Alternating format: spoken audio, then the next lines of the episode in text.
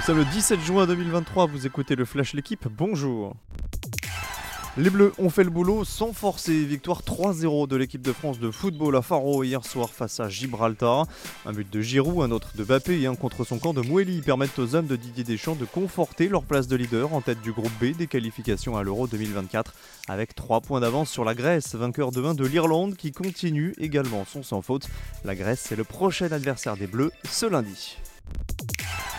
Le monde du cyclisme est en deuil après avoir perdu l'un des siens. Gino Meder, coureur suisse de 26 ans, est décédé hier des suites de sa lourde chute la veille dans la descente du col de l'Alboula. En son hommage, la sixième étape du Tour de Suisse hier a été neutralisée. Le peloton n'a parcouru que les 19 derniers kilomètres et ses coéquipiers de la Baragne Victorious ont franchi la ligne en premier.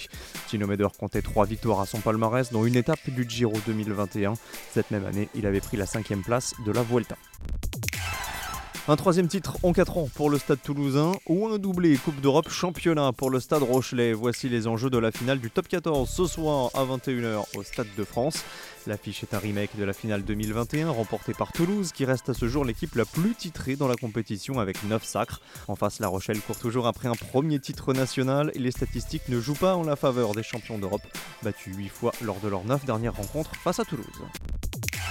La 601e victoire attendra pour Richard Gasquet. Après s'être offert le scalp de Stefanos Tsitsipas, tête de série numéro 1, le Français a craqué en quart de finale de l'ATP 250 de Stuttgart hier, battu par l'Allemand Jan Lennart Struff 6-4, 7-5.